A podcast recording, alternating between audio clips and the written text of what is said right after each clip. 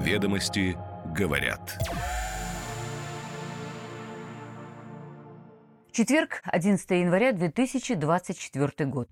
О чем сегодня пишет главная деловая газета страны. Листаем и отмечаем то, что нужно внимательно прочитать. Доброе утро. Ведомости говорят. МВД привлечет нейросети к поиску правонарушителей. Ведомство займется разработкой систем на основе искусственного интеллекта. Владимир Путин впервые посетил Чукотку. Президент начал региональные поездки 2024 года с Дальнего Востока. Закрепить в Трудовом кодексе дистанционную работу при болезни. Инициатива депутатов упростит контроль за двойными выплатами. Врачи оценят репродуктивное здоровье россиян в ходе диспансеризации. Цель – выявить заболевания, влияющие на беременность и роды. Китай станет крупнейшим в мире экспортером автомобилей, и это благодаря пятикратному росту поставок в Россию. Теперь подробнее. Ведомости говорят. Министерство внутренних дел планирует внедрить искусственный интеллект в правоохранительную деятельность. В текущем году ведомство собирается провести научно-исследовательскую работу и подготовить дата-тесты для обучения и тестирования нейросетевых моделей, а уже в следующем году разработать две системы – клон и конъюнктура. Клон позволит выявить факты подделки видеоизображений, а конъюнктура – прогнозировать негативные события и чрезвычайные ситуации, а также моделировать сценарий реагирования на них. Это часть плана по внедрению технологий искусственного интеллекта в деятельность органов внутренних дел на ближайшие три года. Ведомости ознакомились с документом, его подлинность подтвердил сотрудник крупного IT-интегратора, работающего с госзаказами.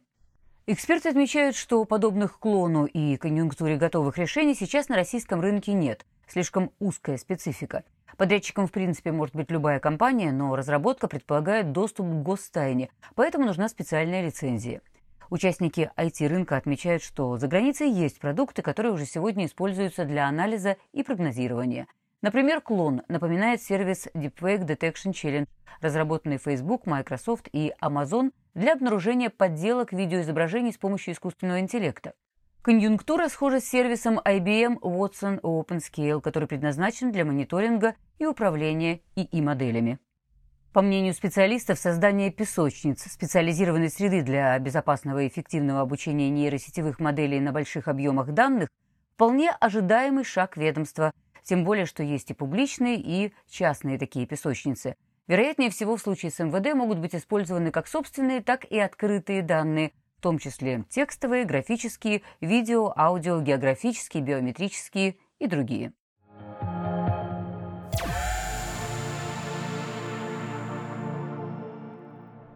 Владимир Путин начал поездки по регионам России в этом году с Дальнего Востока и впервые посетил Чукотку. В течение одного дня Путин побывал в овощных теплицах, пообщался с жителями Анадыря и встретился с губернатором Владиславом Кузнецовым. А вот посетить Якутию в этой поездке президенту не удалось из-за погодных условий, как сказал он сам. Следующей точкой маршрута стал Хабаровск, куда Путин прилетел поздно вечером 10 января. Ведомости говорят о рабочем графике главы государства, цитируя заявление, прозвучавшее на встрече с жителями Анадрия. Это многодетные родители, участники спецоперации, учителя, врачи, общественники, предприниматели. Путин отметил важность Чукотки из-за полезных ископаемых, вопросов, связанных с обеспечением безопасности страны и развитием логистических маршрутов, прежде всего Северного морского пути.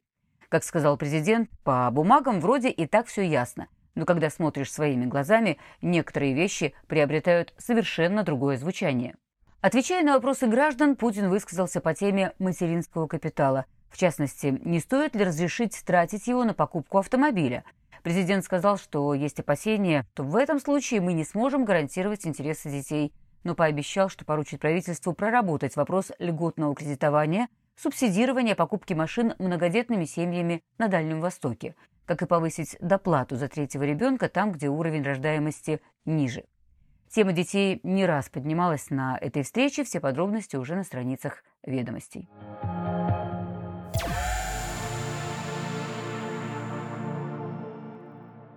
Представители Комитета Госдумы по труду, социальной политике и делам ветеранов планируют внести в весеннюю сессию законопроект, который позволит заболевшему сотруднику выполнять свои обязанности дистанционно без оформления больничного листа.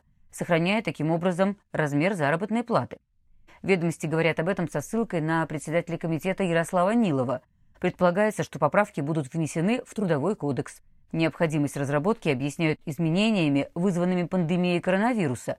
Инфекция требует временной изоляции заболевших. Кроме того, в период подъема заболеваемости наиболее уязвимым категориям граждан, в том числе имеющим хронические болезни, было показано пребывание дома. Работодатели, по словам Нилова, принудительно отправляли людей на больничный. Сейчас депутаты проводят консультации с Минздравом, после чего обсудят инициативу с профсоюзами и работодателями. Эксперты в этой связи уточняют, что Трудовой кодекс не запрещает работать, оставаясь на больничном, только если эта инициатива исходит от самого сотрудника и носит заявительный характер. Кроме того, законопроект снизит нагрузку на социальный фонд и упростит контроль за двойными выплатами и зарплатой, и пособия одновременно – Социологи добавляют, что работники, имеющие возможность выполнять часть работы удаленно, реже берут больничные.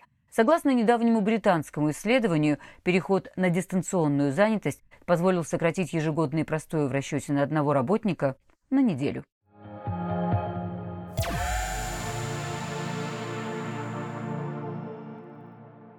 Запускаемое в этом году новое направление диспансеризации для оценки репродуктивного здоровья россиян будет направлено в первую очередь на женщин. В зависимости от их возраста будет от 4 до 5 видов обследований. Это следует из утвержденной правительством программы госгарантии бесплатного оказания медицинской помощи. Документ опубликован на сайте Белого дома. Председатель правительства Михаил Мишустин 9 января на оперативном совещании с вице-премьерами отметил, что оценка репродуктивного здоровья – часть плана мероприятий к году семьи и особенно важна для тех, кто хочет иметь детей. Главная цель новых медосмотров – выявление состояний и заболеваний, способных негативно повлиять на беременность и ее течение, а также на роды и послеродовой период. Ведомости сегодня говорят, о каких конкретно обследованиях и тестах идет речь. И это не только женские, но и мужские протоколы. Если врачи найдут какие-то отклонения от нормы, пациенты будут направлены на второй этап диспансеризации для уточнения диагнозов. Врачи, в свою очередь, отмечают, что любые мероприятия по поддержке репродуктивной медицины оказывают эффект на демографическую ситуацию. Пока лишь 6% женщин репродуктивного возраста проходят плановую диспансеризацию, а это один из верных способов выявить признаки бесплодия – по данным Росстата, частота бесплодных браков колеблется от 17 до 24% в зависимости от российского региона. При этом критическим для демографической ситуации, по данным Всемирной организации здравоохранения, считается показатель 15%. Эксперты отмечают, что для формирования ответственного подхода граждан к своему здоровью потребуется не менее пяти лет.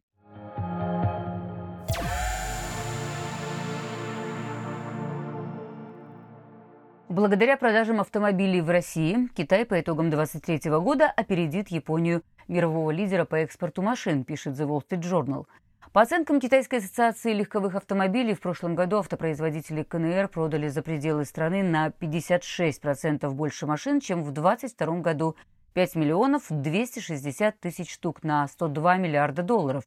Япония с января по ноябрь прошлого года отправила за границу чуть менее 4 миллионов автомобилей. Продажи китайских машин в России выросли за год минимум в пять раз. Аналитики видят потенциал роста акций китайских автопроизводителей в 2024 году, а следующую волну экспорта связывают с ростом продаж электромобилей. Ведомости говорят о лидерах рынка, выделяя бумаги именно производителей электромобилей, представителей «Большой тройки» – NIO, Xpeng и Auto. В фаворитах экспертов Ли Аута. Депозитарные расписки компании имеют значительный потенциал роста. Последний год Ли Аута ежемесячно наращивает поставки автомобилей выше ожиданий, сохраняя высокий уровень конкурентоспособности среди соперников за счет значительного превосходства в маржинальности. Дополнительным фактором роста котировок компании может стать производство первого полностью электрического автомобиля, поставки которого должны стартовать в марте этого года. Ведомости говорят.